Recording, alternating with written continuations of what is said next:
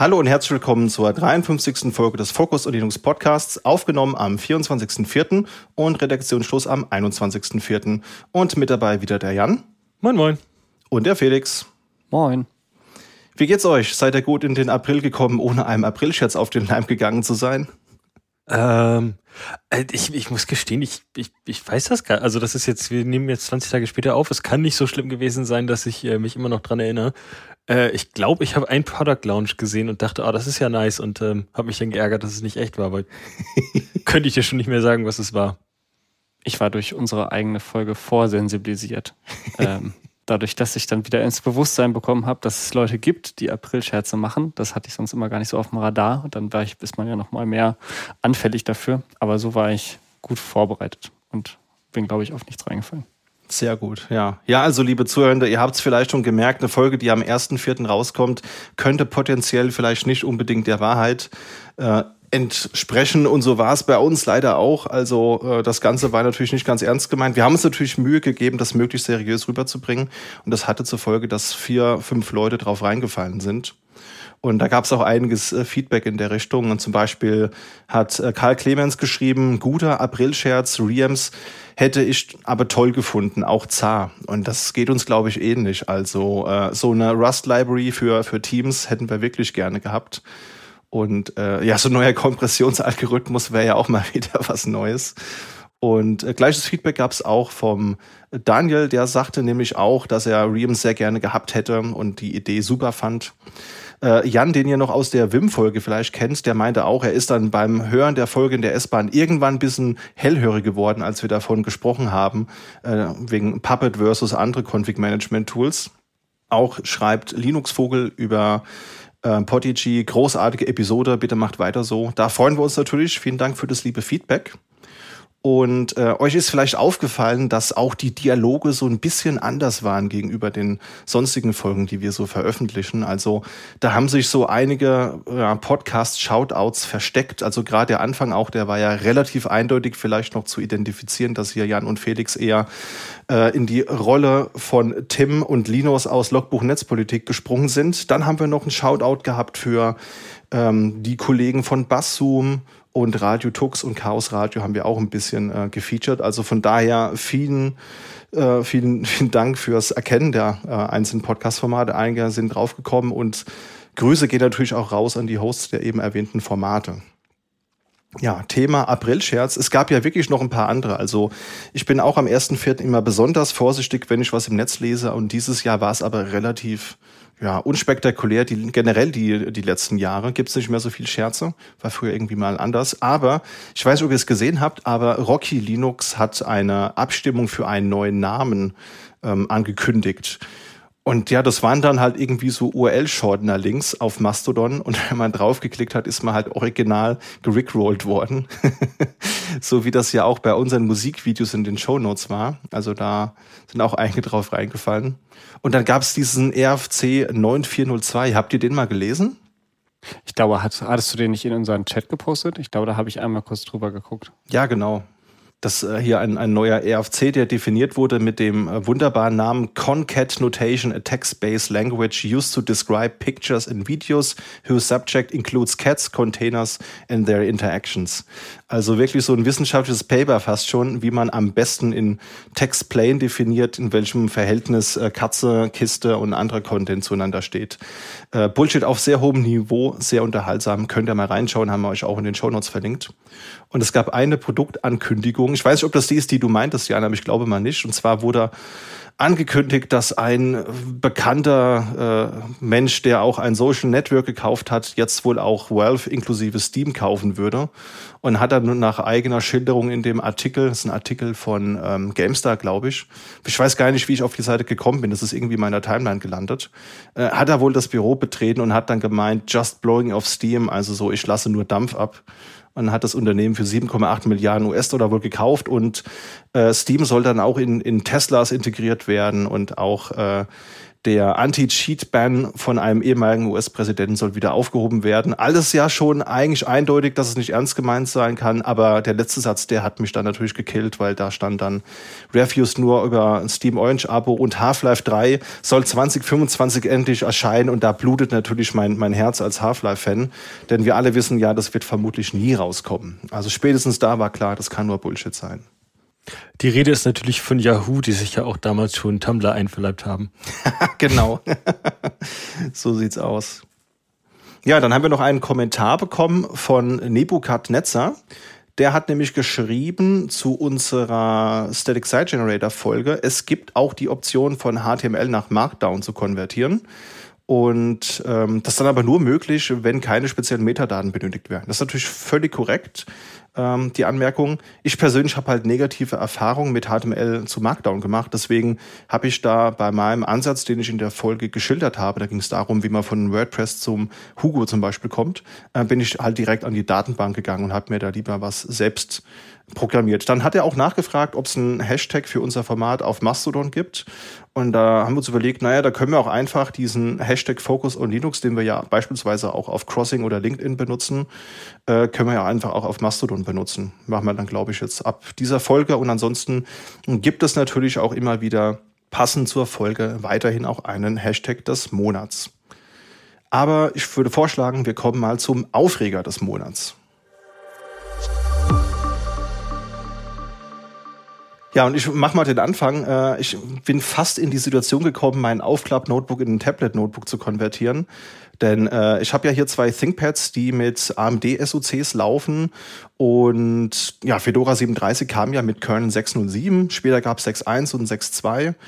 Und äh, mein privates Notebook, das lief ohne Probleme, bis der 6.2er Kernel kam. Das andere Gerät, das lief mit dem 6.07er Kernel da sehr, sehr schlecht. Mit 6.1 war es gut und ab 6.2 begannen dann aber eben auch Probleme. Und zwar, dass die Geräte einfach random einfriesen im laufenden Betrieb. Ne? Also du bist da am Tippen und am Machen und auf einmal friert dir die, die Kiste einfach ein und es geht nichts mehr. Mauscursor geht nicht mehr, Tasten gehen nicht mehr, kommst nicht mal mehr auf die Konsole, Netzwerk ist auch tot. Ich habe dann erst lange gesucht, ob das vielleicht irgendwie mit Energiesparmodi zusammenhängt oder äh, mit irgendwelchen Anwendungen, die im Hintergrund Dinge tun, die sie nicht tun sollten. SE Linux habe ich natürlich auch sehr lange als äh, Schuldigen vermutet. Das ist ja immer so, wenn was nicht geht, dass man erstmal auf SE Linux schimpft. Naja, und dann habe ich halt eben ähm, mal auch Treiber-Updates installiert. Ein neuer Kernel kam ja auch mit rein. Das heißt, das ganze DAI, also das Direct Rendering Infrastructure Gedöns, ist dann auch aktualisiert worden. Ich glaube, in diesem Zuge ist einfach ein sehr nerviger äh, Bug reingekommen von dem ich da betroffen bin. Und da habe ich auch lange gesucht und habe dann auch schlussendlich in der Fedora Community eine, eine vermeintliche Lösung gefunden, die mir ein bisschen weiterhilft. Und zwar ist das Problem wohl in diesem ganzen DAI-Stack, es gibt eine Funktion, die heißt PSR, Panel Self Refresh. Das ist eigentlich ein Feature, das eben dem, dem Panel dabei helfen soll, Strom zu sparen. Und das scheint aber einfach nicht stabil zu laufen in diesem Kontext. Und wenn man das deaktiviert, da gibt es so einen Debug-Parameter, den man auf ähm, Bootloader-Ebene aktivieren muss. Da läuft zumindest mein privates Gerät jetzt fehlerfrei. Ja, und mein, mein Arbeitsgerät, das ist aber trotzdem abgestürzt. Also da habe ich nach wie vor immer noch Abstürze, aber immerhin nur noch eine am Tag, nicht mehr fünf. Mal gucken, ob wir diese Aufnahme ohne Probleme hinkriegen. Ich habe das mal in einem Blogartikel zusammengeschrieben und in den Shownotes verlinkt. Das scheint ein bekanntes Problem zu sein. Also ich habe mich auch mal hier im Kollegium umgehört und mein Kollege Jan, Grüße gehen raus, hat das gleiche Problem gehabt, nur er war da ein bisschen rabiater in der Lösungsfindung, hat halt einfach die Distro gewechselt. Mal schauen, vielleicht kann ich ja nächsten Monat Neues ähm, berichten. Wie sieht das denn bei dir aus, Felix? Du hast doch auch Fedora auf dem Notebook. Hast du solche Probleme auch? Ich muss sagen, ich hatte das bisher noch nicht. Allerdings bist du mir auch noch eine Version voraus. Also während du ja schon auf 37 erst, erst warst und jetzt das Update auf 38 gemacht hast, ähm, habe ich mir irgendwie angewöhnt, immer zwei Versionen zurückzudümpeln. Das heißt, jetzt, wenn 38 kommt, wollte ich jetzt die nächsten Tage mal das Update auf 37 machen. Mhm. Aber ähm, tatsächlich hatte ich das Problem bisher noch nicht. Also ich hatte witzigerweise, letztens habe ich ja, glaube ich, als Problem des Monats letztes Mal erzählt, ähm, dass ich das Problem hatte, dass mein System regelmäßig eingefroren ist. Das lag aber nur an meiner eigenen Dummheit, äh, an dem OEM-Killer. Wegen der laufenden GitLab-Instanz im Hintergrund. Aber ansonsten, nee, hatte ich in der Zeit nicht. Ja. Du hast uns aber auch einen Aufreger mitgebracht, wenn ich es richtig sehe. Ja, genau. Ähm, anscheinend mache ich es mir zur Gewohnheit, immer von quasi eigenen Problemen und Unzulänglichkeiten zu berichten. äh, Im besten Fall, um andere Leute damit zu warnen. Also es ist vielleicht auch eine Kunst, dass man sich auch mal über sich selber lustig machen kann. Und zwar habe ich mich über Folgendes aufgeregt. Ich habe zusammen mit einem Kunden ähm, vor einer ganzen Weile schon eine AWX-Instanz auf einem OpenShift-Cluster aufgesetzt. Und ja, jetzt kam er mit dem Problem, hm, komisch, die Instanz, irgendwie friert das nachts immer ein und äh, ein bisschen merkwürdig und er hat schon dann halt das Backup mehrmals restored und dann ging es wieder für ein paar Stunden. Also ganz, ganz merkwürdig. Und dann haben wir es ein bisschen untersucht und eigentlich, wenn irgendwas immer eine Weile lang läuft und dann nicht, das ist ja schon ein bisschen verdächtig. Dann haben wir ein bisschen geguckt und festgestellt, verdammt, Platte voll. Also von den Volumes. So. Und dann ist aber das Problem, es gibt zwar im AWX Cleanup-Jobs für die Datenbank, aber wir haben dann festgestellt, die laufen nicht mehr, wenn die Datenbank nur hinreichend voll ist. Oh. Das heißt, dann hat man zwei Wahlmöglichkeiten. Äh, einer von den Jobs, ich glaube, der, der nur die, die alten Jobs aufräumt, der friert einfach ein und äh, der stürzt relativ früh ab. So, das ist noch die gute Variante. Der sagt dann einfach, ja, ich kann diesen Job nicht ausführen. Ähm, ich friere, also ne, das, ich habe nicht genug Platz. Der andere Job, das müsste der sein, der. Es gibt auf jeden Fall zwei. Also einer, der noch im Hintergrund noch weitere Sachen aufräumt, das ist dann der zweite weiter unten. Und wenn man den ausführt, dann äh, brustelt man sich schön die Datenbank dabei. Das heißt, er, er, der, der, der Clean-Up-Job läuft los und dann ähm, ja, macht Zip und dann ist die Datenbank weg und korrupt und dann kriegst du das Ding auch nicht wieder hoch. Das heißt, wir hatten in dem Setup hauptsächlich Glück, dass eben das Backup ganz gut funktioniert hat. Und wenn das jetzt nicht der Fall gewesen wäre und man klickt da einfach so drauf auf eine freilaufende Instanz, die eben kein gut konfiguriertes Backup hat, dann hat man sich schön mit dem Clean-Up-Job die Datenbank gegrillt, was ja auch richtig stark ist. Und ja, am Ende blieb uns dann eben nur die Volumes zu erweitern. Da auch der Punkt Doppeltipp. Ähm, ist es immer gut, expendable Volumes zu haben, äh, die vorher so einzurichten. Wenn die nämlich nicht expendable sind, dann muss man die tauschen. Da muss man schön neue PVs erstellen und Sachen kopieren. Das ist eine schöne manuelle Scheißarbeit. Also Tipp, schaut an alle RA, quasi richtet die Cleanup-Jobs, die kann man auch schedulen. Also richtet die schön ein, wenn ihr AWX betreibt auf Kubernetes, äh, damit ihr nie in die Situation kommt, dass eure Datenbank zu voll läuft. Wenn sie zu voll läuft, dann quasi führt die Cleanup-Jobs nur aus, wenn ihr richtig, wenn ihr ein gutes Backup habt. So. You've been warned. Und ja, die ganze Arbeit hat aber jetzt dann doch ein paar Stunden gedauert an der ganzen Sache und war deswegen mein Aufreger des Monats. Ja. Aber Aufreger über, über uns und mich selbst. Backup, also theoretisch Speichermonitoring hätte auch geholfen, wenn man vernünftige Alerts kriegt, bevor der Speicher richtig voll ist. Mhm. Das stimmt wohl. Ach, AWX, da könnte ich mich auch schon wieder aufregen. Ich wollte auch den Monat äh, Kundendemo AWX schnell aufsetzen. Ne? Jetzt hast du ja auch schön Kubernetes direkt gesagt. Was soll ich euch sagen? Ähm, zwei PT in Sand gesetzt und dann doch lieber AAP installiert, weil das einfacher auszurollen war als äh, AWX. Aber das ist, muss ich mir, glaube ich, für, für einen weiteren Monat mal aufheben. Ja. Kommen wir mal lieber zu deinem Aufreger, Jan. Genau, das war bei mir einfach nur äh, Docker auf Mac, dass das nicht so wollte wie ich und da habe ich auch einen 1A Rage Quit hingelegt. und zwar äh, wollte ich einen PostgreSQL-Container laufen lassen und der besteht darauf, dass er äh, die Ownership von einem, gemounteten, äh, von einem gemounteten Ordner ändert. Und genau das geht über diese Boundary zwischen VM und macOS irgendwie nicht, selbst wenn man einen User setzt und alles, was ich getan habe, hat nur mehr Fehler produziert und wenn ich, selbst wenn ich den User explizit gesetzt habe, dann ist mir die Container Runtime abgeschmiert. Äh, ja, und wie gesagt, irgendwann habe ich dann äh, den, den, den Rage Quit gemacht und habe einfach äh, bei mir im, im Homelab eine VM hochgezogen, wo dann das, äh, das der PostgreSQL-Container drauf lief, damit ich mich nicht drum ärgern musste. Und äh, was lernt man daraus? Äh, man benutzt Docker am besten unter Linux, da funktioniert das am besten. Ja. Kommen wir mal zu den News des Monats. Ja, und den Anfang macht ein bei uns sehr beliebter Desktop, Jan. Genau, und zwar GNOME 44. Es gibt äh, als, als erste Änderung, als erstes großes neues Feature gibt es den äh, Grid View im File Chooser, also dass man äh, so ein Raster hat an Dateien. Äh, ist ganz oben ausgeführt. Christian guckt gerade schon etwas komisch, warum das das beste Feature ist. äh, generell ist das ein, äh, ist GNOME 44 aber so ein Release, äh, was einfach alles ein bisschen schicker macht, äh, alles ein bisschen ausfeilt. Angefangen beim Einstellungsmenü, da gibt es jetzt im Device Security Menü, das gibt es glaube ich schon in GNOME 43, da gibt es jetzt ähm, Checks failed, Checks passed und ähm, so Statusbanner, ähm, ob der Kernel gehardened ist und alles weitere. Barrierefreiheit gibt es ein paar mehr Optionen. Das Soundmenü wurde aufgeräumt. Beim Maus- und Touchpad-Menü gibt es jetzt Videos, was die Änderungen tatsächlich bewirken. Man kann ein Wi-Fi-Passwort per QR-Code teilen. Total, also uh. das ist, das ist ein richtig nices Feature. Das ist gut. Im Apple-Kosmos ist man ja so ein bisschen verwöhnt, weil sobald man das Passwort eingeben will, fragt dich dein Handy, hey, möchtest du das Passwort teilen? Ja. Aber sobald man quasi, du hast einen Kumpel, der kommt zu Besuch und sagt, hey, gib mal WLAN und ähm, dann erstmal irgendwo einen QR-Code auftreiben, das ist schon, äh, das ist schon ganz nett. In der About-Section gibt es jetzt Kernel- und Firmware-Versionen. Und das Thunderbolt-Menü wird nur angezeigt, wenn auch wirklich, äh, wenn man Thunderbolt-Anschlüsse hat. Und äh, man kann jetzt über die Netzwerkanstellungen WireGuard-VPNs hinzufügen.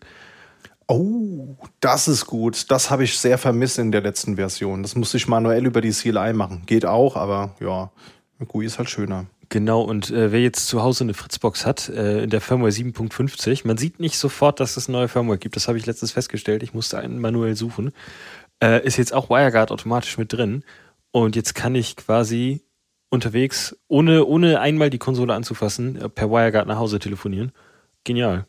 Super Sache. Das ist richtig gut, ja. Also vorher gab es ja das IPsec-VPN und das war immer mega pingelig. Also mhm. ich krieg das hier mit meiner aktuellen Fritzbox eine 7490 einfach nicht mehr zum Fliegen über DSL.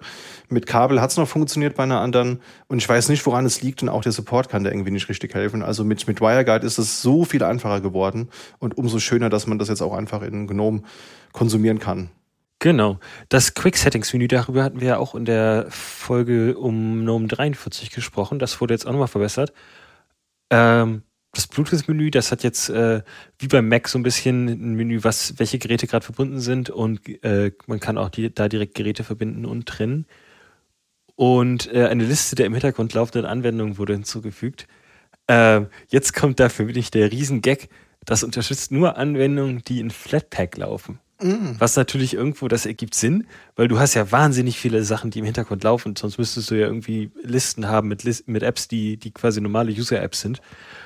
Und ähm, was das für mich halt sehr lustig macht, ist, äh, dass äh, GNOME ja die Standardoberfläche von Ubuntu ist und bei Ubuntu kein Flatpak mitkommt.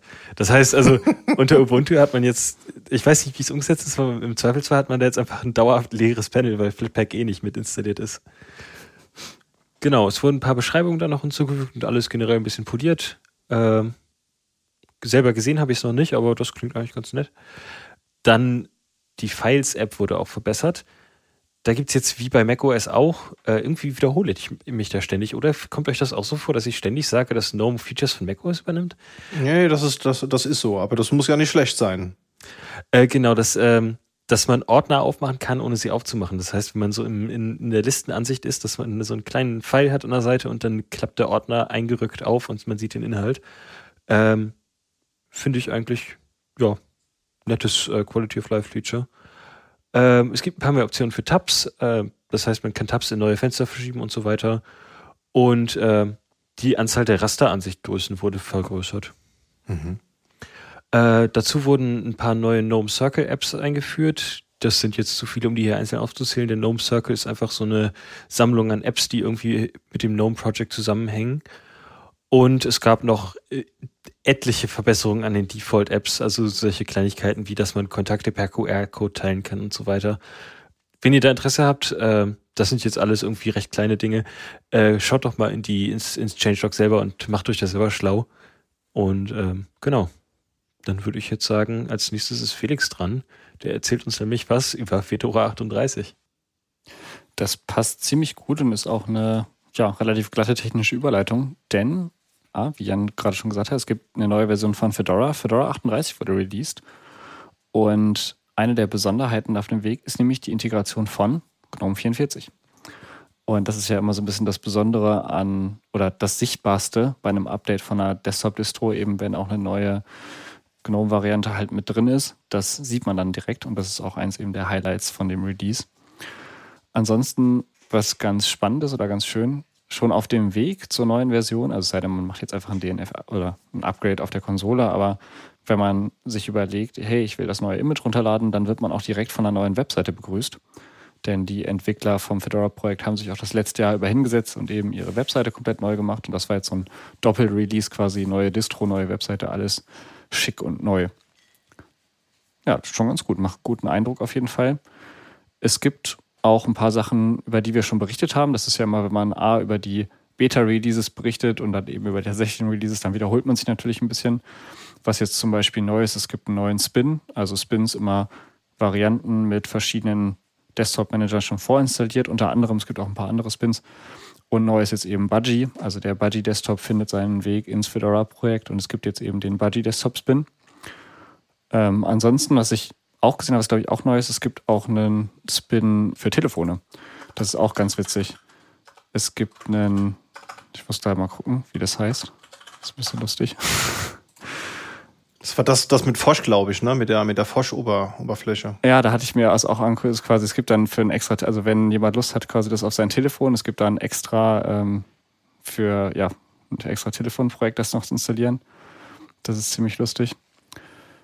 Genau, es gibt auch noch für alle Fans von Tiling Window Managern, gibt es noch einen extra Spin mit Sway Tiling Window Manager.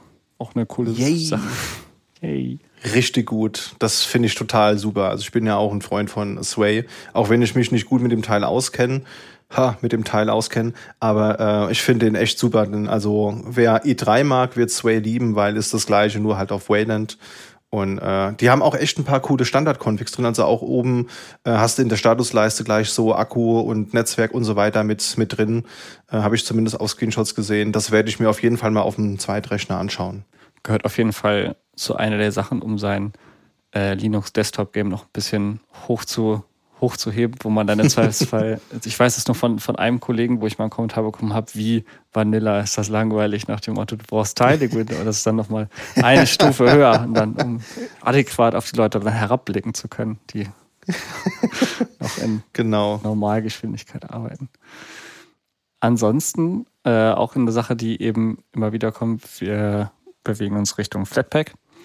Und zwar haben wir da auch die Ankündigung schon, schon gehabt in einer der letzten Folgen. Es gibt jetzt in Fedora 38 einen Unfiltered View auf das Flat Hub Repository oder auf die alle Flat Hub Repositories. Vorher gab es halt ein extra äh, Repository, das halt nochmal ein Subset hatte, eben nur mit Fedora-Applikationen. Und jetzt gibt es eben alle verfügbar. Auch sehr praktisch, wenn man halt eben das konsumieren kann. Äh, das ganze Ökosystem entwickelt sich da eben nochmal weiter ein paar Sachen hatte ich aus den Release noch mal rausgepickt, wo ich dachte, ah, da, na, das wäre vielleicht mal ganz, also müsste man mal ein Auge drauf haben. Eine der Sachen, die ich gesehen habe, ähm, Pakete sind jetzt mit strikteren Compile-Flex ähm, kompiliert. Stricter Compile-Flex to protect against Buffer Overflows. Da müsste man vielleicht mal gucken, wenn man vor allen Dingen selber Pakete baut, ob das required ist, wenn man die auch installieren will. Also da könnte ich mir vorstellen, dass es in der Ecke für manche User in Probleme geben könnte. Ähm, ist ja immer so ein bisschen verdächtig, ne, wenn man da irgendwie was hochdreht, dass es dann nicht mehr geht. Ich habe da die Auswirkungen nicht so ganz im Blick, aber ich denke, jeder, der sich damit intensiver beschäftigt, wird hellhörig werden. Ansonsten hat äh, Christian tatsächlich auch noch so ein bisschen was rausgesehen. Und zwar kann es beim Upgrade direkt dazu kommen, dass manche Paketversionen eben ähm, oder manche, manche Pakete noch auf der 37er Version bleiben, weil die beim Bild gefällt sind. Das Stichwort war hier der Color D. Ähm, ja. Da, was waren da so deine Erlebnisse, Erkenntnisse?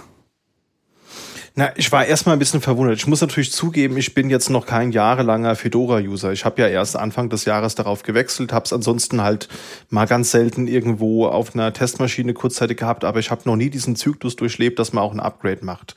So, und ich kannte das bisher halt so, du machst ein Upgrade auf eine neue Version und räumst vorher auf, räumst danach auf und hast dann alle Pakete auf einer neuen Version. Und ich war halt ein bisschen verwundert, dass es einige Pakete gab, die dann noch äh, als Release-Tag F37 ähm, drin stehen hatten. Und da dachte ich so, naja, sind es vielleicht veraltete Pakete?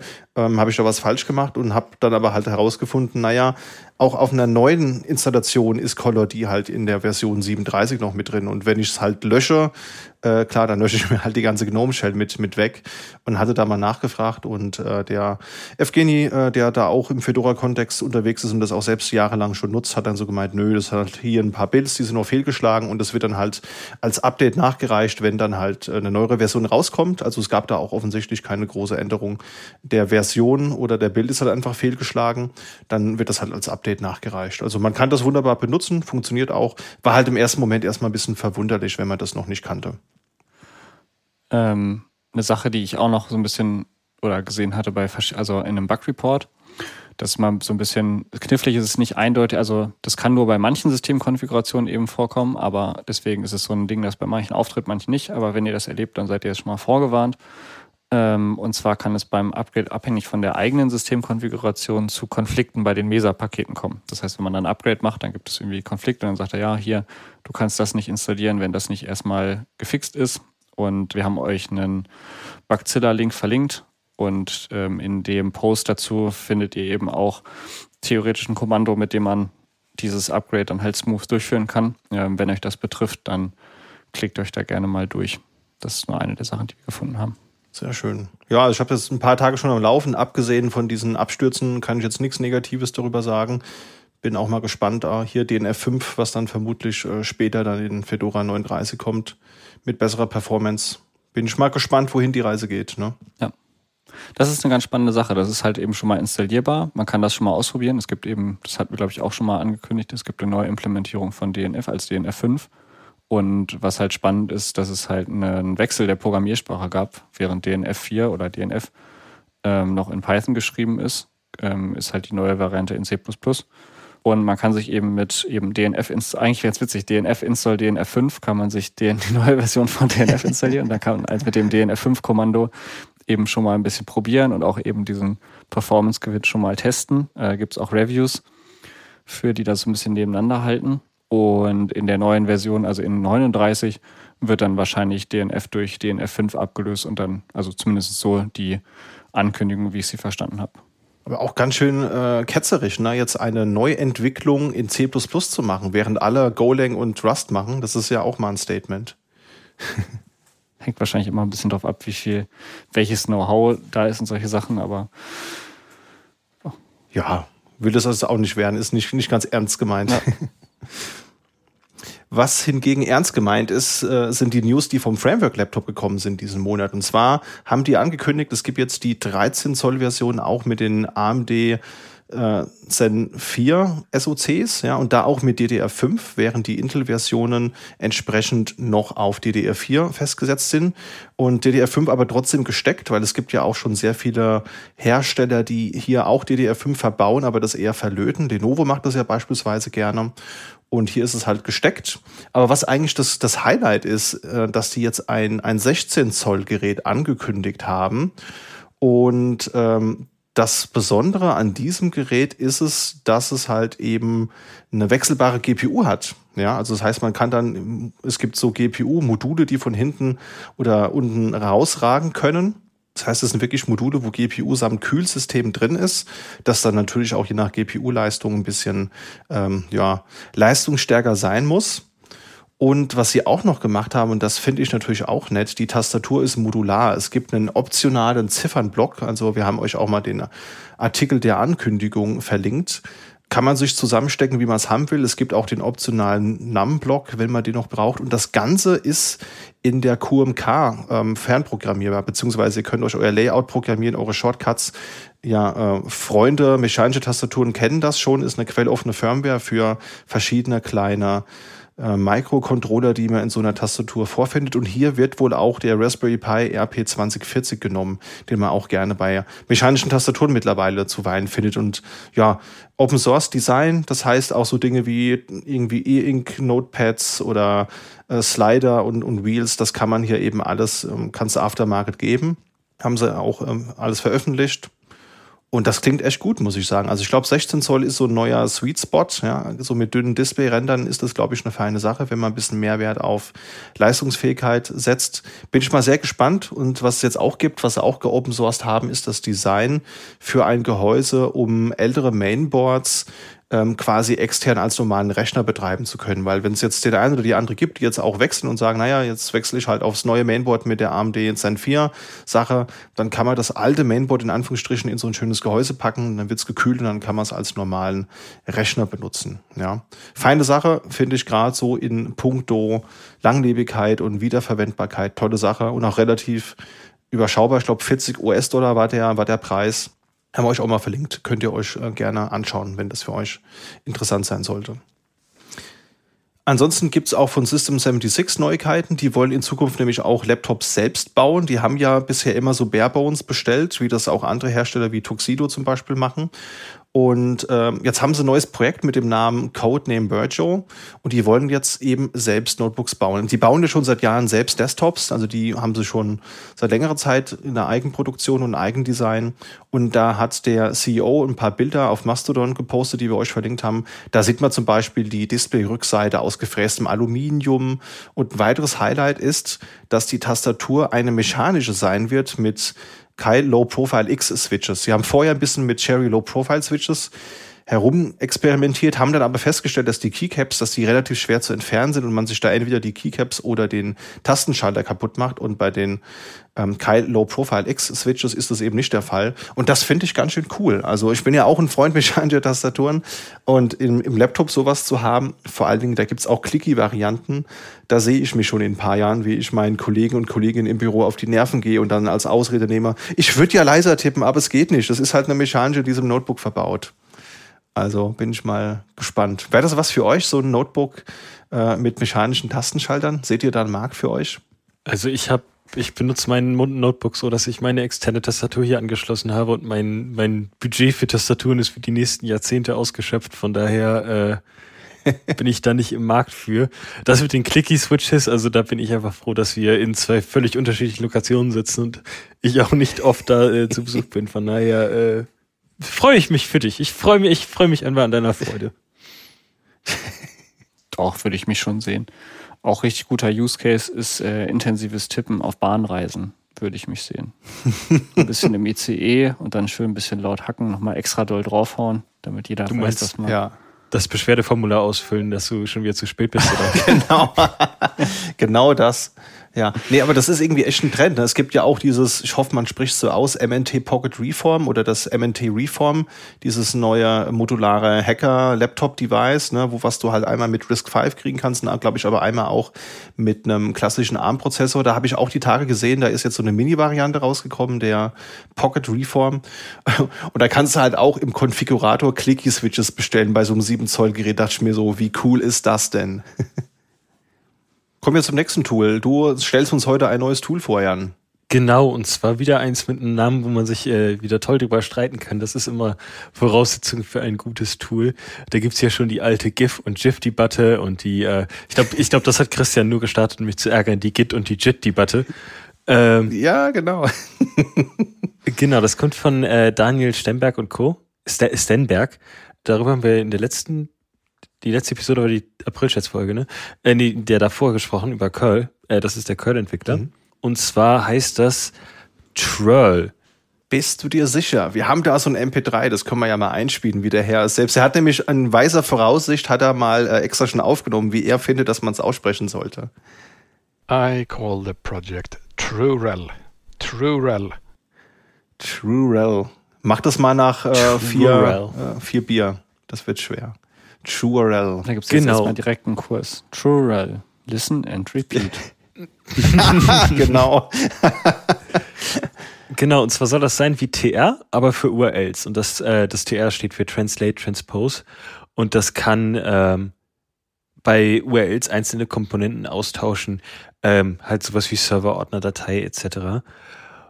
Und ähm, das bekämpft so ein bisschen das Problem, dass es immer noch so keinen richtigen Standard für URLs gibt. Es gibt eine Menge, die sind irgendwie so ein bisschen gesplittert äh, und man, man wird sich nicht so richtig einig. Und es gibt da, je nachdem, welchen Parser man verwendet, kommen immer andere Ergebnisse raus.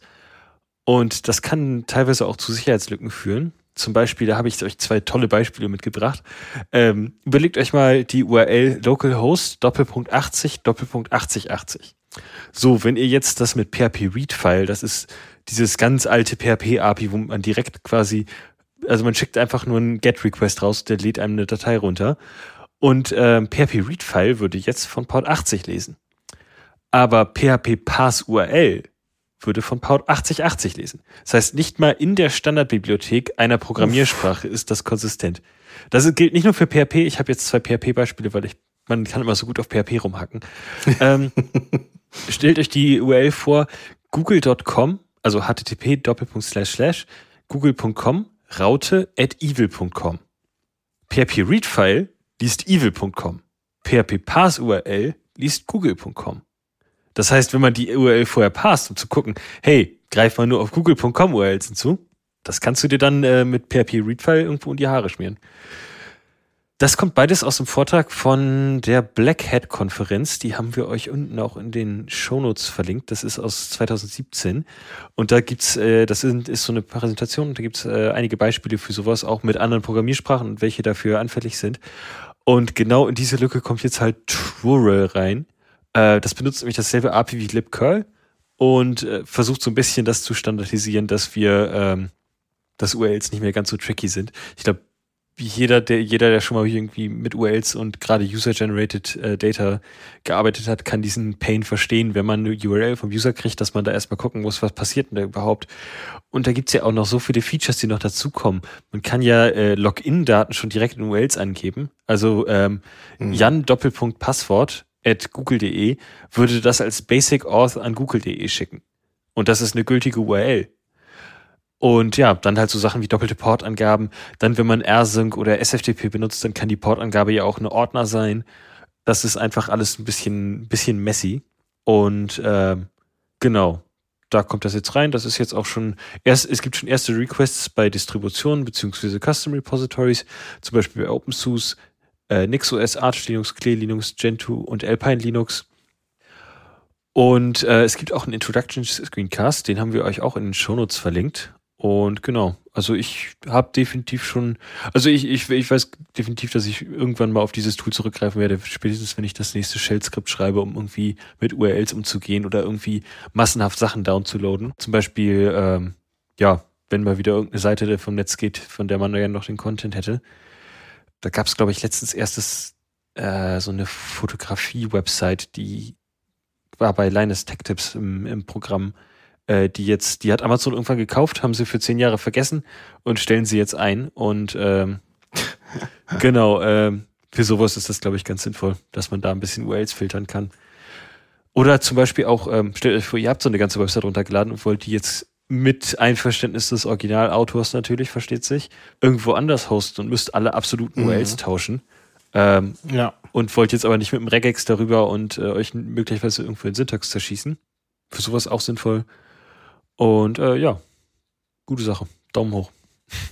Finde ich auch. Tolle, tolle Sache und vor allen Dingen, man sieht, das hat super schnell Fahrt aufgenommen. Ne? Also das ist jetzt gerade ein paar Wochen altes Tool und man sieht immer mal wieder, wenn man Daniel Stenberg auf Mastodon und Co. folgt, was er da so postet und wie die Interaktion mit der Community ist. Es hat echt nur ein paar Stunden gedauert. Dann gab es schon erste Packages für Arch und NixOS und so.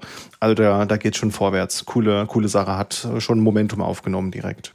Ich habe letztens tatsächlich auch mal gesehen, äh, das ist total mir vorbeigezogen. Ich habe mal äh, einen Keyboard-Treiber veröffentlicht für, für so ein SteelSeries-Tastatur äh, und das gibt's jetzt auch als im AUR. Ist total mir vorbeigezogen. Das wollte ich vielleicht nochmal so als cool. kleinen Moment äh, hier einwerfen.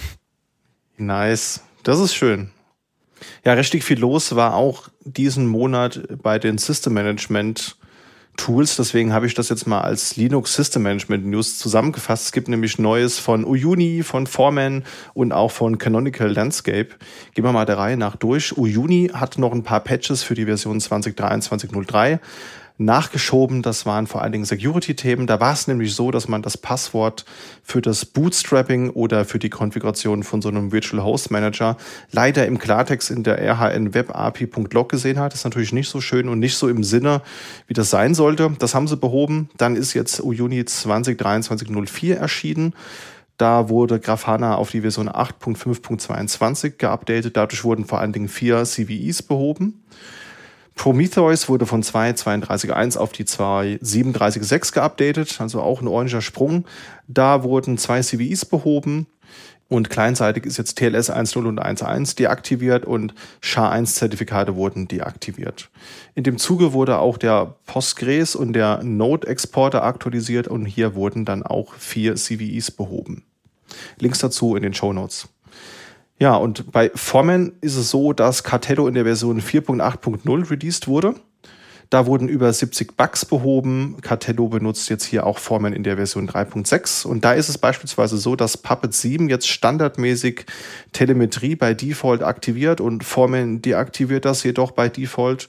Wer will, kann das Ganze aber auch wieder aktivieren und die Inter-Server-Synchronization, also wenn man jetzt äh, Patches und Content auf einem Server hat und man will die vielleicht in der AirGap-Umgebung auf einem zweiten Knoten bereitstellen, das unterstützt jetzt auch inkrementelle Exports. Das waren vorher immer ja, Full-Exports. Und wenn man sich so vorstellt, man hat so eine AirGap-Umgebung, wo man verschiedene Linux-Distros vielleicht ähm, ja, shippt und ja, verwalten muss, dann kann das ganz, ganz gerne und ganz schnell mal in mehrere Terabyte-Größen abdriften. Und inkrementell arbeitet hier halt vor allem auch mit Hardlinks bei neueren Versionen, sodass dann nur das Delta auch hier mit einbezogen wird. ist eine coole Sache. Ansonsten als Preview ist mit drin, dass man Hosts jetzt auch mehreren Content Views zuweisen kann. Das war ja früher immer so, dass man einen Host nur einem Content View zuweisen kann. Und wenn man jetzt beispielsweise ein Content View für einmal Linux 9 hat, einen für EPEL, einen für Postgres und so weiter, dann musste man ja mit einem Composite Content View und einem CCV arbeiten und diese drei CVs zu einer logischen Einheit zusammenschließen. Ja, und jetzt ist es als Tech Preview möglich, einfach mehrere CVs einem Host zuzuweisen. Das geht halt erst ab EL8 und neuer und braucht den Subscription Manager 1.29.28 oder neuer. Ist auch standardmäßig deaktiviert, muss man erstmal aktivieren und man muss das auch beim Registrieren angeben. Man kann da einfach mit dem Parameter mehrere CVs angeben. Die UI zeigt das derzeit noch nicht korrekt an. Ja, das heißt, wenn ich auch in der GUI dann etwas ändere und den Content View wieder ähm, ja, ändere, dann zerschieße ich mir damit auch diese Zuweisung mehrerer ähm, Content Views. Also das ist jetzt erstmal nur eine Preview. Ich denke mal, das wird in den nächsten Monaten bestimmt noch ausgearbeitet. Ich glaube, das kann das Ganze aber auch ein bisschen einfacher machen. Also wenn das auch mal in der GUI integriert ist, bin ich da sehr zuversichtlich. Dann gibt's am 27.07. die Foreman Birthday Party, die wird virtuell stattfinden. Die wird von KollegInnen der Netways und Artix geplant. Und ähm, ja, Plan ist es, fünf bis sechs Vorträge dort abzuhalten. Das wird einen Livestream auf YouTube geben und auch als Ersatz für so ein Social-Event wird es auch Chats immer zwischendrin geben. Das hat die letzten zwei Jahre auch stattgefunden. Link ist in den Show Notes, wenn ihr euch da nochmal angucken wollt, wie es vorher gelaufen ist und euch für das Event anmelden wollt eine feine Sache. Bin ich mal gespannt. Ich hoffe, ich kann da partizipieren, weil äh, das ist eigentlich auch vor Urlaubszeit. Aber mal schauen, vielleicht schaffe ich es da reinzuschauen. Und last but not least, im Formen-Kontext, ähm, das war auch so ein bisschen ein kleiner Aufreger äh, diesen Monat für mich, muss ich sagen. Und zwar habe ich mich damit beschäftigt, wie man denn mit Formen auch Ubuntu-Maschinen und SLES-Maschinen verwalten kann. Also ich hatte es bisher immer so im Kopf, Formen kann natürlich erstmal mit Cartello Red Hat-artige Distros, aber die fleißigen KollegInnen von der Artix haben ja auch den äh, Debian-Support einprogrammiert vor einigen Jahren und dachte, das wäre einfach so Plug and Play und, und gut ist, musste aber feststellen, dem ist gar nicht so. Und zwar ist es so, Foreman shippt offiziellen Formen-Client, den man installiert, um dann halt eben die Integration in den Paketmanagern so zu haben. Und das gibt's halt für, für Red Hat-artige Distros und das gibt es für SLES 11 und SLES 12. Fertig. Mehr nicht. Und das ist halt ein bisschen blöd, weil SLES 12 ist schon ziemlich alt und SLE 15 ist ja die aktuelle Major-Distro. Da gibt's halt keine Pakete für, kein Client. Also man kann sich das selbst kompilieren, den Subscription Manager und andere Dinge, die man braucht. Aber das ist halt manuelle Arbeit. Das will man jetzt ja vielleicht auch nicht äh, Kundinnen zumuten müssen. Da ist die Artix aber so, dass die haben ja ihr eigenes Produkt, den Orcarino, für den shippen sie ja auch Clients, ja, halt im Rahmen des Produkts. Ja, also man muss dann Kunde sein. Aber sie haben auch ein, ein öffentliches Repo, apt.artix.de und da gibt's für Debian und Ubuntu halt schon mal diese, diese Clients. Das heißt, das geht schon, da muss man die halt da runterladen, integrieren und dann passt das, aber das hilft mir natürlich nicht mit SLES oder mit OpenSUSE-Systemen.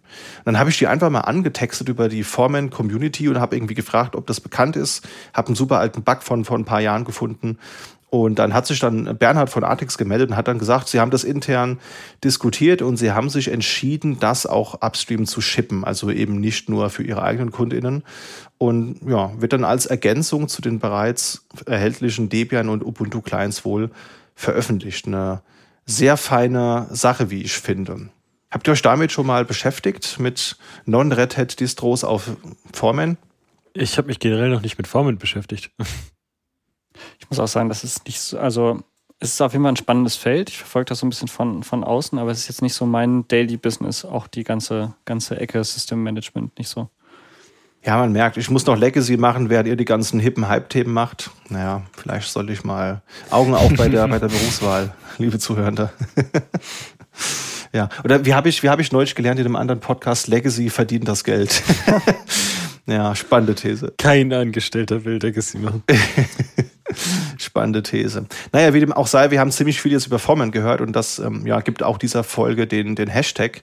Denn weil so viel über Formen berichtet wurde, haben wir uns gedacht, wir vergeben mal den Hashtag For Mandalorian für diese Folge. Kommen wir abschließend noch mal zu Canonical. Da gibt's neben Ubuntu 23, was Jan uns gleich vorstellen wird, auch noch andere News. Denn da ist nämlich äh, Landscape in der Version 23.03 erschienen. Das ist die Canonical eigene System Management Lösung, die es auch schon ziemlich lange gibt. Glaube 2007 rum oder so. War früher rein as a Service und kann ja aber auch seit einigen Jahren auch on-premise installiert werden.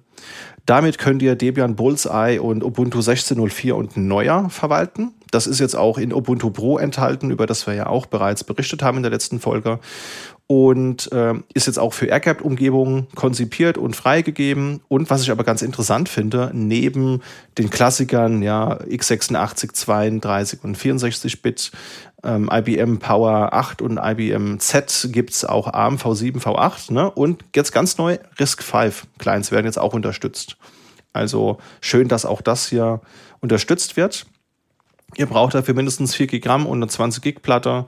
Man kann das laut eigener Aussage von Canonical in 15 Minuten via Juju installieren. Das habe ich nicht getestet, aber ich habe meine Ansible-Rolle, die ich dafür mal programmiert habe, geupdatet und die kann jetzt auch Landscape 23.03 installieren. Auch da Links in den Show Notes, wenn ihr das mal ausprobieren wollt. War, glaube ich, echt in ein paar Minuten installiert. Und äh, wenn man rein im Ubuntu oder Debian-Ökosystem unterwegs ist und jetzt kein allzu mächtiges Config bzw. System Management braucht, braucht, dann ist das sicherlich ein ganz nettes Tool. Ansonsten ist man, glaube ich, mit Foreman oder Uyuni äh, besser bedient, weil das ist ja einfach ein bisschen gereifter, hat mehr, mehr Features. Da ist das Landscape doch ein bisschen überschaubar. Aber kommen wir mal zu Ubuntu 23.04. Das ist ja auch neben Fedora 38 ein großes Release diesen Monat. Genau, und zwar heißt es diesmal Luna Lobster, also der Mondhummer. Ja, oder? Das kommt hin. Und zwar gibt es als eine der Aufregerneuerungen ist, dass es einen neuen Installer gibt, der basiert auf Googles Flutter Framework. Ich weiß nicht, früher gab es ja diesen ganz schicken, wo immer so Werbebilder hin und her geflogen sind, was man alles mit Ubuntu machen kann. Und, und Ubiquity. Ubiquity. Ubiquity? Ubiquity? Ich glaube schon. Äh, auf jeden Fall äh, mit der mit der Progress-Anzeige, die überhaupt, also die, die man sich auch hätte sparen können, weil die hatte eh nichts, nichts, nicht viel mit mit der Realität zu tun. Genau, drei neue Flavors sind verfügbar.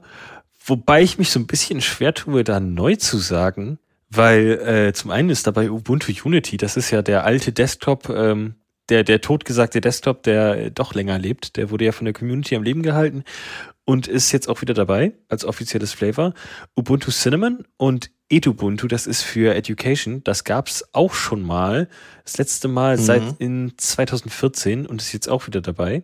Ja. Auch mit dabei ist die native Unterstützung für Azure Active Directory und das erlaubt, äh, dass ihr euch quasi so ein bisschen Single Sign-On-mäßig bei eurem äh, AD anmeldet. Also das ist äh, bei Microsoft 365 oder Azure. Und da geht jetzt meine Frage in die Runde, ähm, würdet ihr sowas auch nutzen? Ich glaube, das ist schon eine sehr gute Idee, vor allen Dingen für Unternehmen, die eben für ihre Entwickler in ja, größerem Stil oder halt eben standardmäßig ähm, Linux Desktop Notebooks zum Beispiel ausrollen. Ähm, da ist natürlich eine enge Kopplung an den Rest des Unternehmens ganz gut. Ähm, zum Beispiel eben auch, wenn man dann eben erstmal die Anmeldung hat. Ich bin mir nicht sicher, ob das dann auch damit direkt zusammenhängt, aber es würde natürlich auch Sinn machen, die Geräte in die Domain einzubinden und dann dementsprechend ähm, auch zum Beispiel Kerberos-Features freizuschalten. Also generell mhm. ist das, mhm. glaube ich, eine Sache, die man immer begrüßen kann, ja. Ja, finde ich prinzipiell auch äh, gut. Also ich meine, ich bin jetzt hier kein äh, keiner, der die Microsoft 365 Fahnen besonders hochhält, wie man sich ja vielleicht vorstellen kann. Aber ähm, ich meine, wir sehen, Leute nutzen das, Leute wollen das offensichtlich und von daher ist es gut, eine Option zu haben, ja, lieber so als, als keine zu haben, muss man ganz ehrlich sagen. Und ich kann mich auch dran erinnern, dass es da bisher noch nichts gab. Also die hatten vorher schon mal mit AD CLI sowas fürs normale AD gebaut. Ja, ähm, Red Hat hat ja die FreeIPA beziehungsweise Red Hat Identity Management Lösung. Die kann aber nur Trusts mit dem normalen AD haben. Das heißt, im im Azure AD-Kontext geht das nur, wenn du dein Azure AD so konfiguriert hast, dass du lokal auch noch ein AD hast, das damit gekoppelt ist. Dann kannst du FreeIPA nutzen. So, wenn du aber nur Azure AD hast, dann kannst du keinen FreeIPA benutzen. Und wenn ich es richtig gesehen habe, haben sie das auch als PAM-Modul geopen sourced. Zumindest bilde ich mir ein, irgend so ein GitHub-Repository die Tage mal in meiner Timeline gesehen zu haben. Und das ist dann ja eigentlich nett, weil das könnte ja auch zum Beispiel wieder so eine FreeIPA-Entwicklung beflügeln, dass man dann vielleicht Module auch hat, hat, was dann in der Lage ist, auch äh, Richtung Azure AD Trusts zu machen. Also ist jetzt vielleicht nichts, was ich unbedingt persönlich brauche, finde es aber gut, dass es die Option gibt. Also von daher gerne weiter. Okay, ja, danke für euer Feedback auch mit dabei, dass ich weiß gar nicht, was da der aktuelle Stand war.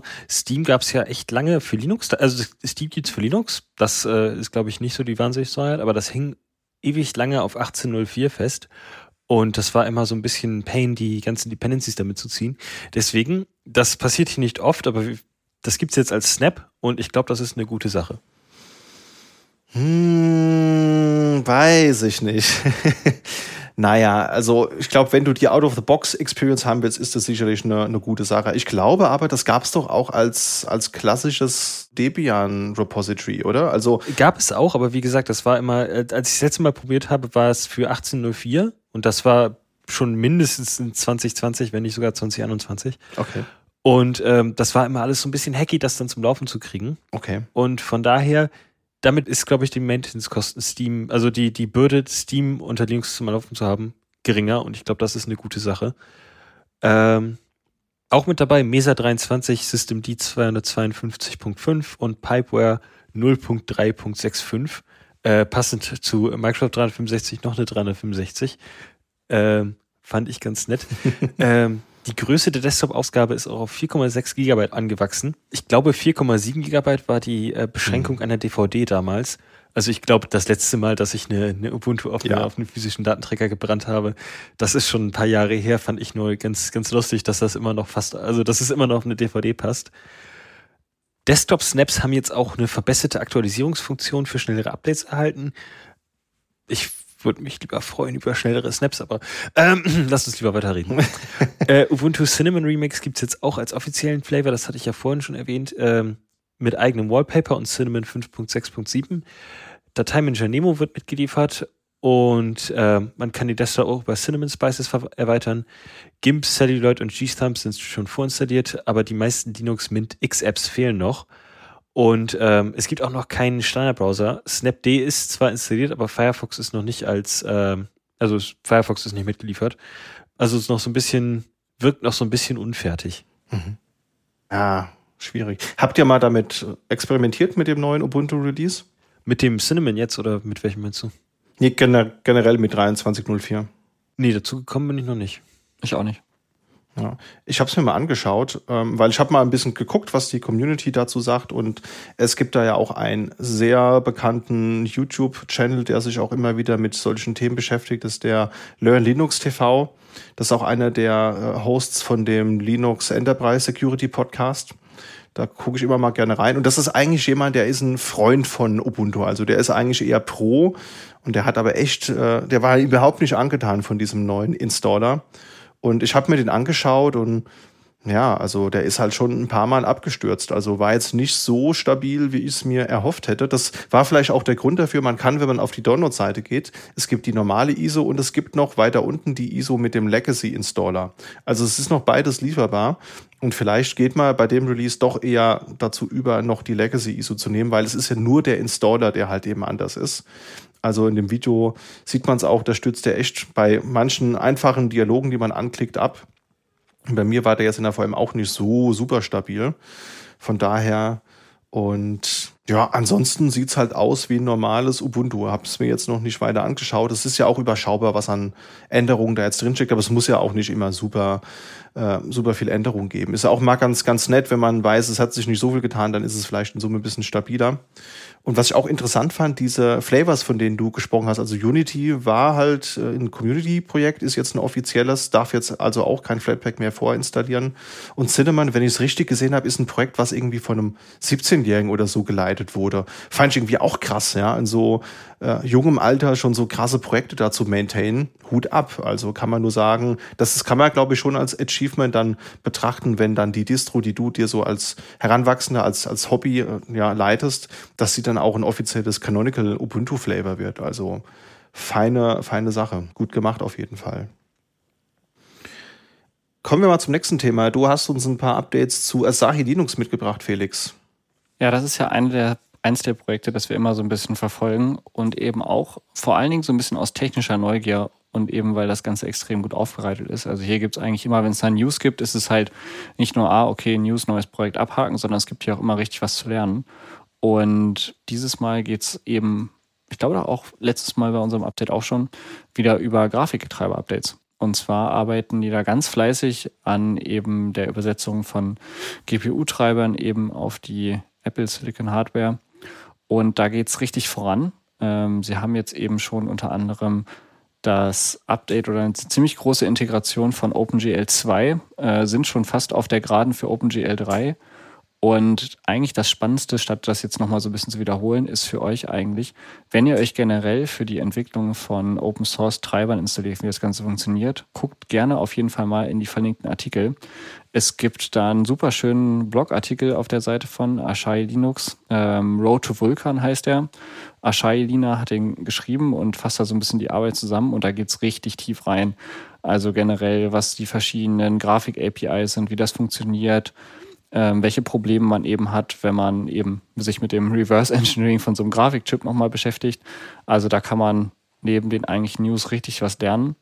Ähm, für alle, die sich das schon mal runtergeladen haben und zufällig ihr Apple M1 Notebook schon mit Archai Linux betreiben, ähm, wer weiß, wen das schon zutrifft, aber tatsächlich können die eben von den Updates auch schon profitieren und sich eben ja die neuen Treiber dann runterladen und damit eben auch schon erste ganz coole Ergebnisse erzielen. Als Testspiel wurde immer Xonotech herangezogen und unter anderem ist jetzt zumindest das Testergebnis der Benchmark aus dem Blogartikel schon, dass äh, da schon bessere Performance auf dem MacBook Air mit dem M2-Chip erzielt wird, als ähm, ja, also eben bessere Performance mit dem Linux-Treiber unter Archai Linux als mit dem nativen macOS-Treiber auf derselben Hardware.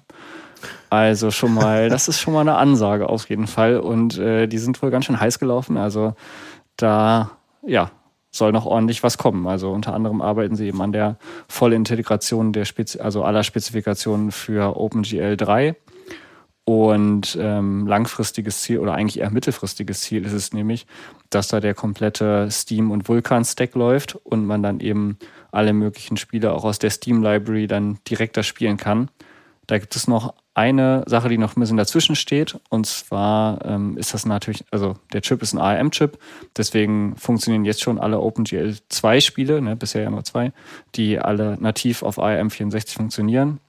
Der Ashai Kernel muss noch erweitert werden, um eben die Emulation von x86 auf Basis von FEX, von FastX86, von so einer Library, die haben wir euch verlinkt, ähm, stemmen zu können. Und wenn eben diese Stränge alle zusammenlaufen, wenn eben die Vollintegration von OpenGL 3 und eben der Kernel-Support für ähm, Fast x86-Emulationen fällt quasi und damit eben alle möglichen Spiele ähm, aus der Steam-Library dann laufen, dann ist das schon quasi ein ganz schönes Gaming, also zumindest für im Verhältnis für Gaming on Linux, äh, für Linux Gaming Laptops ein ganz schönes Brett auf jeden Fall. Und ja, da sind die wohl hoch motiviert und wir verfolgen das weiter. Und alle, die interessiert sind, guckt euch gerne mal die Artikel an. Da gibt es, wie gesagt, richtig was zu lernen. Coole Sache. Finde ich echt mega gut. Ich meine, zwei Jahre lang gibt es das Projekt jetzt. Und was sie in diesen zwei Jahren gerissen haben, ist echt einfach nur beeindruckend. Ich glaube, wir müssen dem Ganzen mal wirklich eine Folge widmen. Also haben auch einen Kollegen jetzt, der privat so ein Gerät hat und da auch mal Asai als äh, Dualboot drauf gemacht hat. Ich glaube, den und vielleicht noch ein, zwei andere Leute müssen wir mal verhaften. Vielleicht schaffen wir es dieses Jahr noch. Ich glaube, das wäre einfach super, super spannend, da mal zu hören, wie das auch so aus, aus User-Sicht ist, mit so einem Gerät zu arbeiten. Weil ich glaube, viele glauben, dass es einfach super instabil ist und nichts funktioniert und so ist es ja nicht mehr. Ich glaube, das müssen wir mal, mal näher beleuchten. Aber bis dahin kannst du uns ja noch was zu OpenSUSE 16 erzählen, Felix. Ja, da gibt es vor allen Dingen eben eigentlich ja nochmal eine Notiz von uns. Und zwar ähm, soll das Ganze eben jetzt auch immutable werden, also OpenSUSE 16 ähm, basiert auf einem immutable Stack. Das folgt so ein bisschen der Gesamtrichtung, weil, so wie ich das verstanden habe, soll halt eben, sollen alle äh, SUSE-Systeme eigentlich langfristig äh, auf die Adaptable Linux-Plattform ALP umgestellt werden. Und das beinhaltet eben, dass die Systeme mit dem Immutable-Ansatz fahren und dementsprechend Updates nicht als Paket so direkt drauf installiert werden, sondern eben über eine Transaktion, ähm, über einen BitterFS-Snapshot laufen. Das heißt, das wird dann halt die neue Version von dem, wenn man jetzt ein Update machen würde, dann wird die neue Version halt eben daneben gelegt, die alte läuft noch und erst beim nächsten Boot kommt dann der Switch und man läuft dann, aber man kann im Prinzip an der Boot-Partition, an dem System selber eben während der Laufzeit nichts verändern. Spannende Sache. Also es wird dann vermutlich auch das Upstream für SUSE ALP sein, wenn ich es richtig verstanden habe. Ne?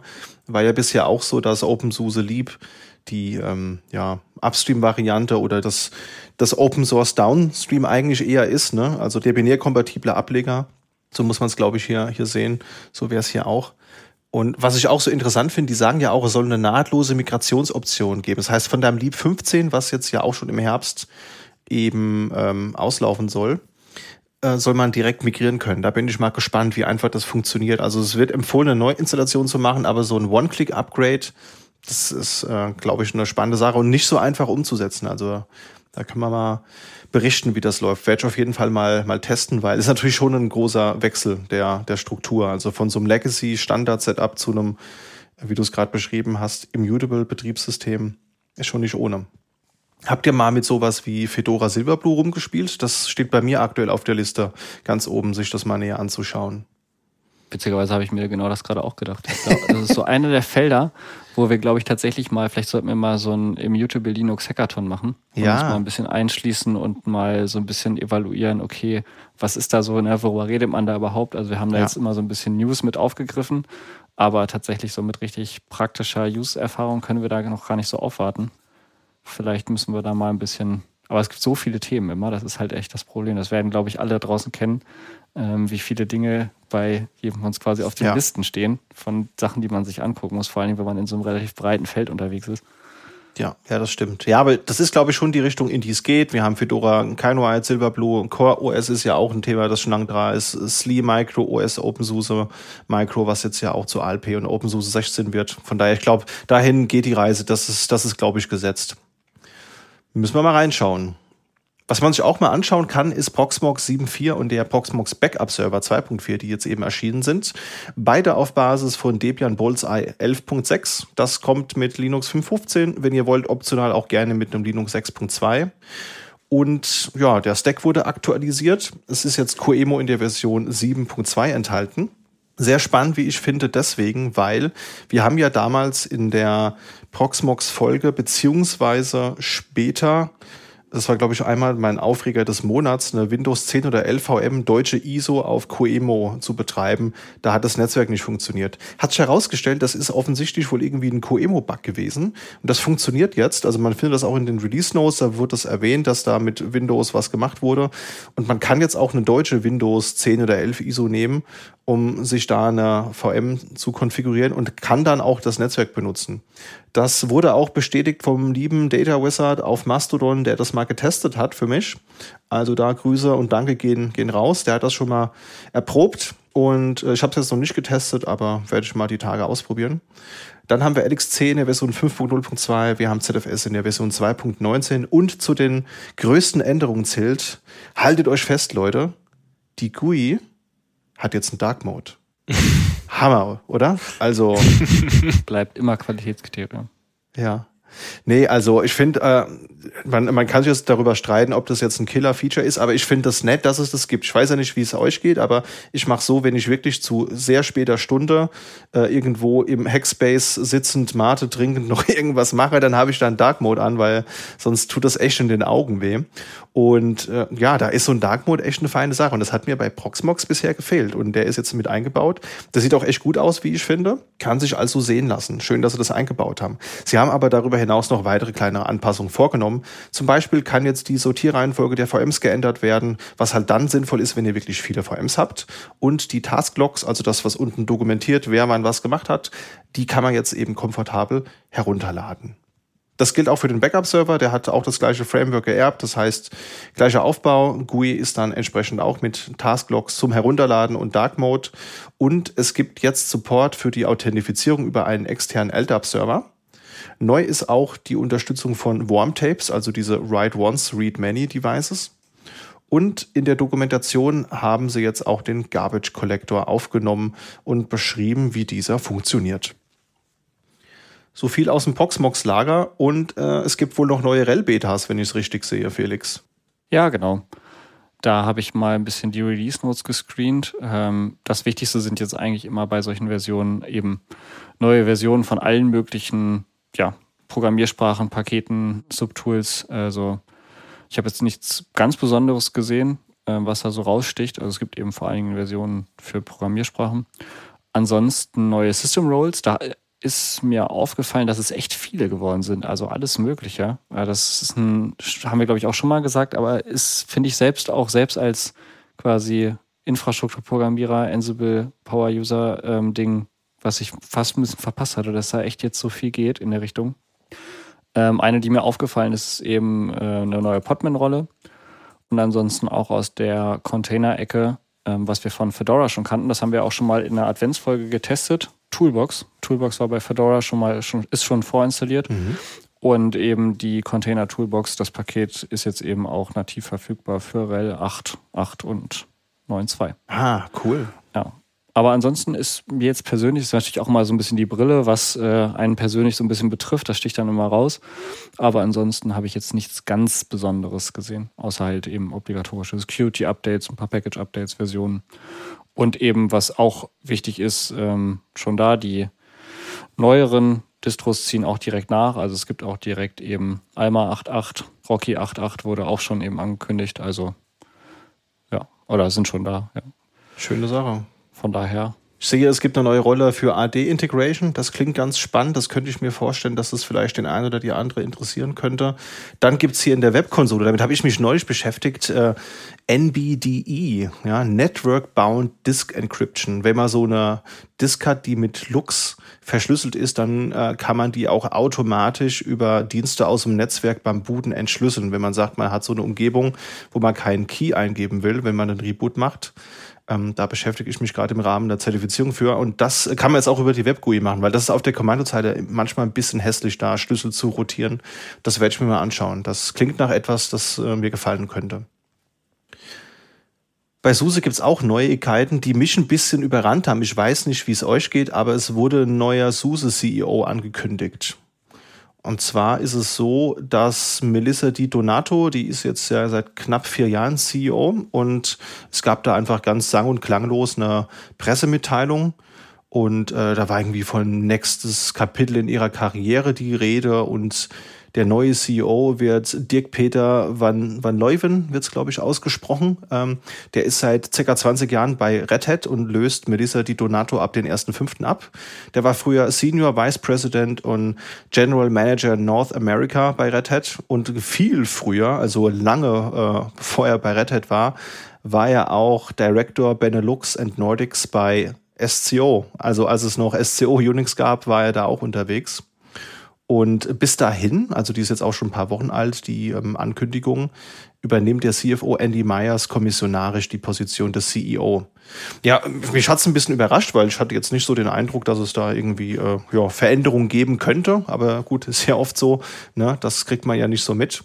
Aber was man auf jeden Fall festhalten kann, die Donato brachte SUSE 2021 an die Börse und hat somit auch das Unternehmen mehr im Kubernetes-Markt positioniert. Sie haben ja 2020 Ranger gekauft, damals noch, und sie sind an die Börse gegangen. Und da habe ich mal recherchiert, es war damals so, als die an die Börse gegangen sind, war der Start der Aktie bei 30 Euro, der Peak war im Dezember 2021 bei 40 Euro und aktuell ist der Preis, stand ähm, jetzt hier Sonntag, 15,92 Euro. Also hm muss man dann für sich selbst bewerten, was das jetzt aussagt über die, die Firma. Da will ich jetzt keine, keine Thesen treffen. Aber was hier auch festgehalten wurde in, den, ähm, in der Pressemitteilung war, dass sich die Einnahmen seitdem sie SUSE an die Börse gebracht hat, um über 60 Prozent wohl erhöht haben. Ja, müssen wir mal abwarten. Wie denkt ihr darüber? Ist das was, äh, was wir nachvollziehen können? Ich versuche mich aus so, das, aus so solchen Themen eigentlich immer zurückzuhalten. Ähm, weil ich, weil ich solche Firmen eigentlich immer für, für deren Technologie verfolge. Von daher bin ich da eigentlich, habe ich da nicht so richtig eine Meinung zu. Ich könnte ja eigentlich zu keiner Firma sagen, was jetzt, äh, wer jetzt der CEO ist. Ja. Muss sagen, das fällt mir auch mal, Personalgeschichten zu verfolgen, fällt mir auch mal schwer. Auch bei den Projekten tatsächlich, das muss jetzt noch nicht mal eine Firma sein, aber auch bei den Projekten, über die wir zum Teil sprechen, fällt es mir manchmal schwer, die Leute im Kopf zu behalten, auch weil man die ja gar nicht persönlich kennt oft, sondern halt immer nur quasi die Referenzen. Man hat immer so ein, zwei Sachen von denen gehört, aber jetzt da zum Beispiel von den beiden, quasi egal ob vom alten oder neuen, habe ich jetzt persönlich Aussagen gar nicht so viele mitbekommen. Von daher würde ich sagen, wir wünschen vor allen Dingen viel Glück und ja. Ja, das äh, stimmt, das kann man festhalten. Ja, und das ist natürlich bei wechselnden Namen immer relativ schwierig. Also ich habe es da auch nicht so mit Namen, kennst du ja, Michael. Ähm, von daher kann man nur sagen, hoffen wir mal, dass das alles gut läuft und ja, dass es weiterhin in die richtige Richtung für, für Suse geht. Wir, wir werden das mal beobachten, wie, denke ich mal, alle, alle anderen auch. Aber ich sehe es wie du, Jan. Also ich verfolge die Unternehmen vor allen Dingen aufgrund ihrer Technologien. Das ist natürlich absolut korrekt. Da bin und bleib ich Nerd. Ja. So, Gut, ich würde mal sagen, dann kommen wir zu den Kurznews. Da haben wir noch ein paar coole Sachen dabei. Und zwar Ubuntu Touch OTA One Focal released. Und das ist das erste Release auf Basis von Ubuntu 20.04 statt 16.04. Das ist ja, also, wenn man überlegt, 16.04, da gab es ja noch, also da, da waren ja diese Container-APIs und alles noch ganz am Anfang und also das ist ja schon ewig her. Ähm, ja. Sieben Jahre sind's? Fast genau sieben Jahre. Ähm, total spannend äh, Ubuntu Touch habe ich auch mal, das hatte ich mal, ich habe mit dem Gedanken gespielt, mir so ein, ich glaube, das heißt das, das Pinephone, was mit Ubuntu Touch kommt. Mhm. Da habe ich mir überlegt, ob ich mir mal so das so als, als Developer-Ding hole. Ich glaube, das kostet ein, 200 Euro. Das Budget ist dann aber wieder für irgendeinen anderen Schnickschnack draufgegangen. Ähm ja, genau. Coole Sache. Also kann man, kann man sich anschauen. Ich habe mal äh, ein Beta-Image davon getestet. Wir haben ja neulich auch ähm, vor einem Monat die Folge mit Thorsten und mit Peter gehabt, wo es um Linux-Smartphones ging. Da haben wir das nämlich auch mal beleuchtet. Und ähm, das ist relativ aufwendig für die, das Base OS unten drunter zu wechseln. Deswegen hat das mhm. relativ lange gedauert. Und kurz bevor es aus der klassischen Wartung läuft, ne, haben es dann jetzt doch noch wegmigriert bekommen. Also, ja, aber mit so einem Pinephone kannst du sowas auch testen. Da gibt es aber, glaube ich, auch noch andere Devices, die vielleicht ein bisschen mehr Bums haben, weil das Pinephone ist natürlich schon ein bisschen limitiert, was seine Hardware-Ressourcen auch anbelangt.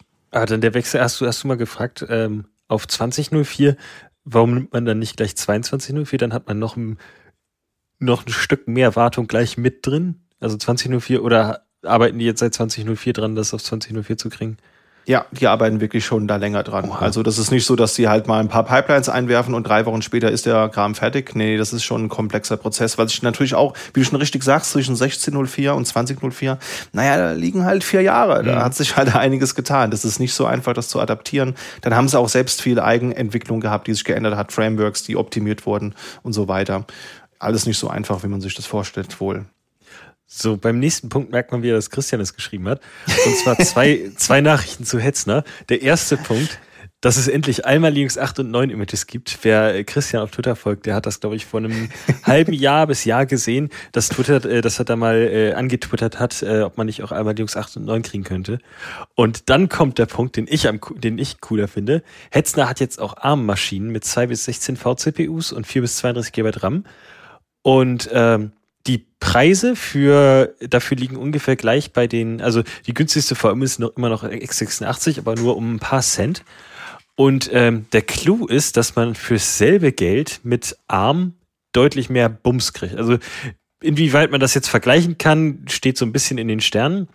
Ich mache mir eben kurz hier die Liste auf. Äh, man kriegt für 4,50 Euro im Monat kriegt man zwei vCPUs und 4 GB RAM, x86. Und nee, das war zwei, man kriegt zwei, VPU, zwei vCPUs, äh, 4 GB RAM äh, ARM, aber nur ein vCPU und 2 GB RAM auf x86. Das heißt, man kriegt quasi den doppelten RAM und zwei CPU-Cores äh, Ja. fürs selbe Geld. Ich habe das tatsächlich schon ein, zwei Mal ausprobiert.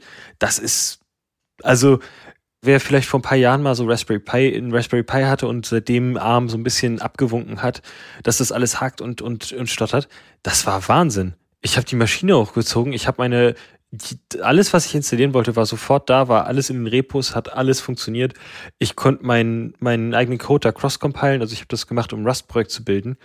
Hat alles funktioniert, alle, alle Dependencies, das war genial. Also ich habe den Unterschied nicht gemerkt.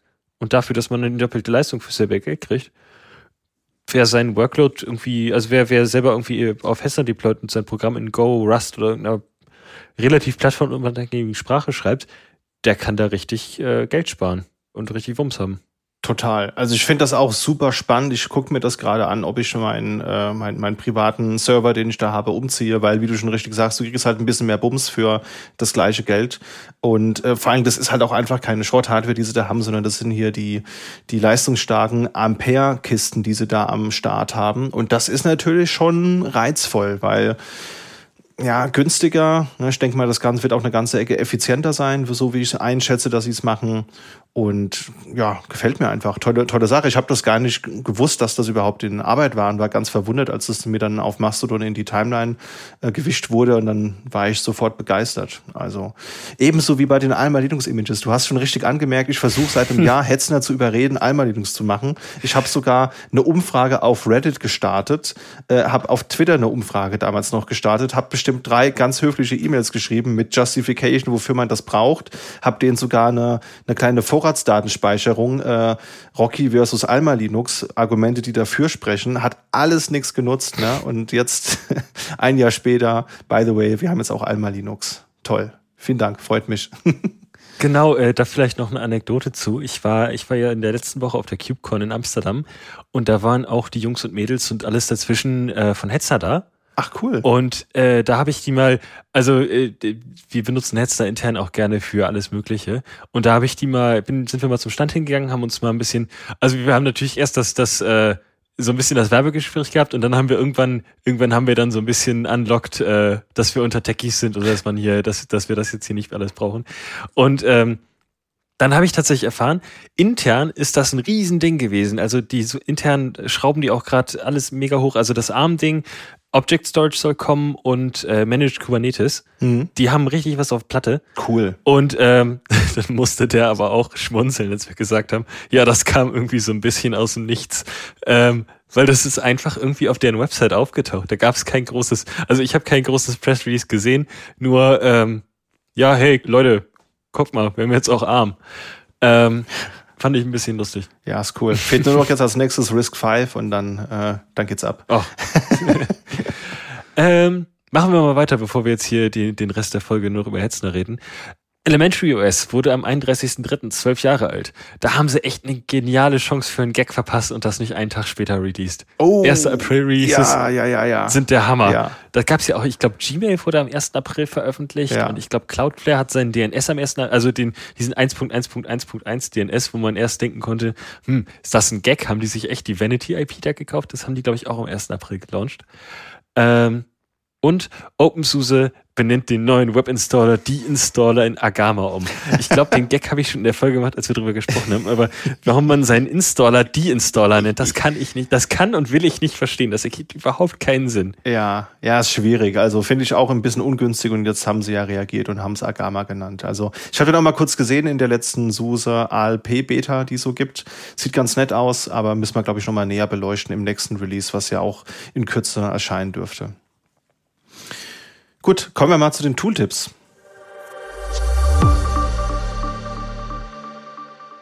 Und ich bringe ein Browser-Add-on mit, das Consendomatic heißt. Das ist ein Add-on, das gibt's für Firefox, für Chromium basiert und auch für Safari, da sogar für macOS und iOS.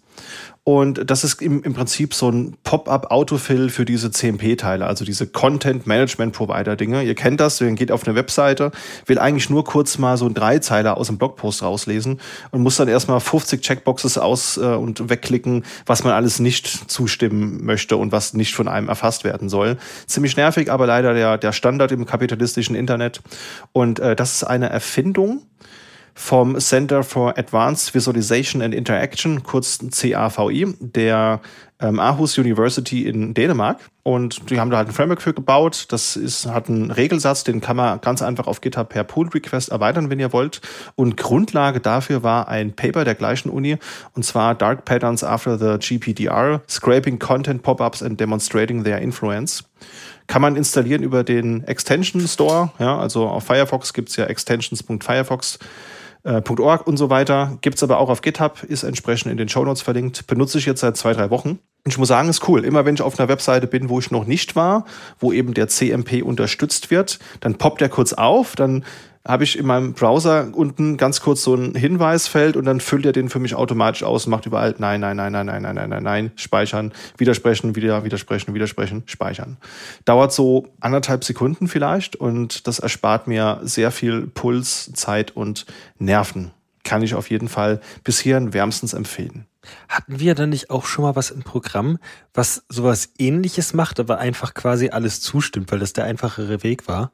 Ja, das war doch hier dieses Ding, was als Alternative oft genannt wurde, aufgrund dieses Aufschreis äh, gegen dieses, ähm, wie hieß das, I don't care about cookies oder so.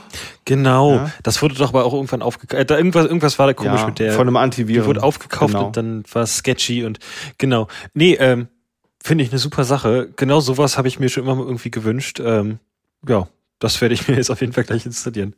Ja, sch schau's dir mal an. Ich finde es ich find's echt praktisch. Ich habe mitgebracht, ich habe mir einen Cronjob gebaut, um mir quasi jeden Sonntag einmal mein NAS äh, Smartmon-Tools einmal rüberlaufen zu lassen und so einen Self-Check durchzuführen. Und das sollte mich dann per E-Mail benachrichtigen, sonntags um vier, wie es um meine Festplatten steht. Und äh, da habe ich mich dann mal darum gekümmert, wie schickt man eigentlich E-Mails aus der Kommandozeile? Und da habe ich dann noch mich erinnert aus den PHP-Zeiten, da gibt's Sendmail und ähm, SSMTP, glaube ich. Und dann habe ich mal Sendmail versucht zu konfigurieren, also alleine mit Tutorials und mit ChatGPT, äh, sogar mit GPT-4, sei an dieser Stelle gesagt. Und das ist ja ein Mist. Das ist ja alles in M4, dieser, dieser uralten Makrosprache, wo man äh, DNL schreiben muss, damit eine Newline nicht ge, äh, gelöscht wird. Äh, das ist ja Wahnsinn. Das musst du ja fast Vollzeit machen. Das ist richtig wild und es gab früher diesen, diesen Spruch, den habe ich mal im Büro beim ersten Job gehört. Der klingt abgedroschen, aber der ist, glaube ich, nicht allzu weit hergeholt. Es soll sich niemand Linux-Admin schimpfen, der nicht einmal Sendmail konfiguriert hat. Und es soll sich nicht jemand guter Admin nennen, der es nicht mindestens mehrfach getan hat und ein Buch lesen musste, bis er es wirklich verstanden hat. Oder so ähnlich. Ich glaube, da ist was dran an diesem Sprichwort. Genau, und zwar, ich habe ähm, erst SSMTP probiert. Ich glaube, so hieß das. Ähm, Hab's installiert hab dann gegoogelt und gesehen, dass das irgendwie seit zehn Jahren deprecated ist. ähm, und hab dann, ich glaube, übers ArchWiki MSMTP gefunden. Das war eine Konfigurationsdatei, man hat Username und Passwort eingegeben und es hat einfach funktioniert. Man hat einfach eine E-Mail gesendet.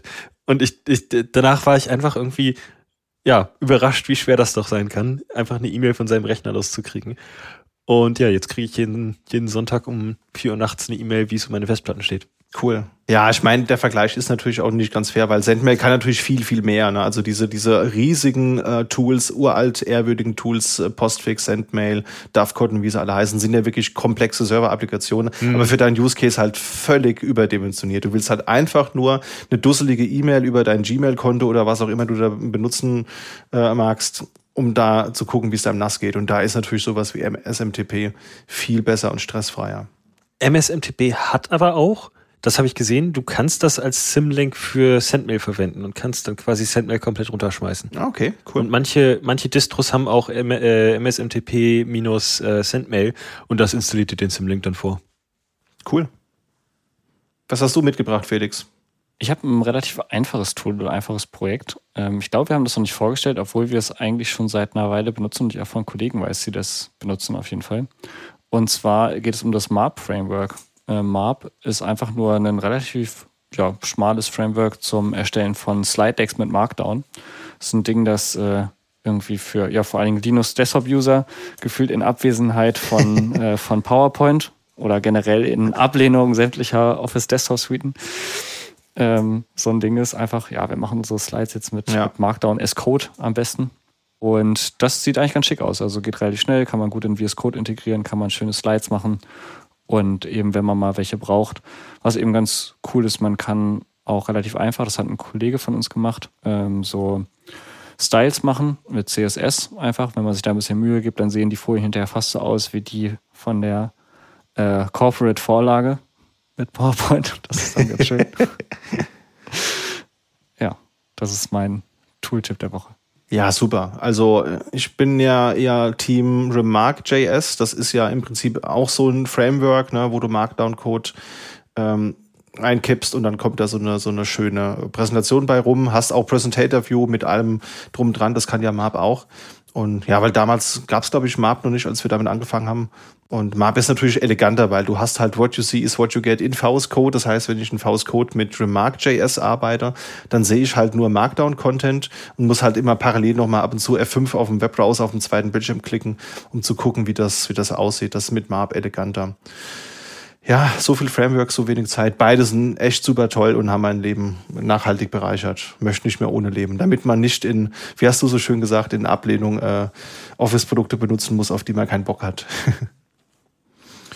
Gut, damit haben wir die News und die Tooltips zusammengefasst. Es war echt super viel los diesen Monat. Also ich habe bei der Vorbereitung gedacht, ui, hoffentlich haben wir äh, überhaupt genügend Themen, um eine Folge zu füllen. Und es war einfach so viel los diesen Monat. Das, was wir die letzte Folge halt eingespart haben, das haben wir gefühlt doppelt und dreifach da jetzt drauf. Ähm, von daher, hoffentlich habt ihr es bis hierhin durchgehalten, liebe Zuhörende. Äh, Wenn dem so sein sollte, dann freuen wir uns natürlich nach wie vor über euer Feedback. Also wenn ihr Ideen, Wünsche oder Tooltips habt, lasst es uns gerne wissen, beispielsweise per E-Mail an podcast.sva.de oder über einen Kommentar auf Podigy. Ihr könnt dann auch ähm, für die Folge auf Social Media die Hashtags Focus on Linux und For Mandalorian benutzen, um über dieses Thema zu sprechen. Und wir freuen uns natürlich auch jedes Mal wieder über Bewertungen über den Podcatcher eurer Wahl. In dem Sinne, Jan Felix, vielen Dank fürs Mitmachen. War echt sehr, sehr viel spannendes Zeug mit dabei. Und dann würde ich sagen, wir hören uns in einer der nächsten Folgen wieder. Wiederhören. Ciao.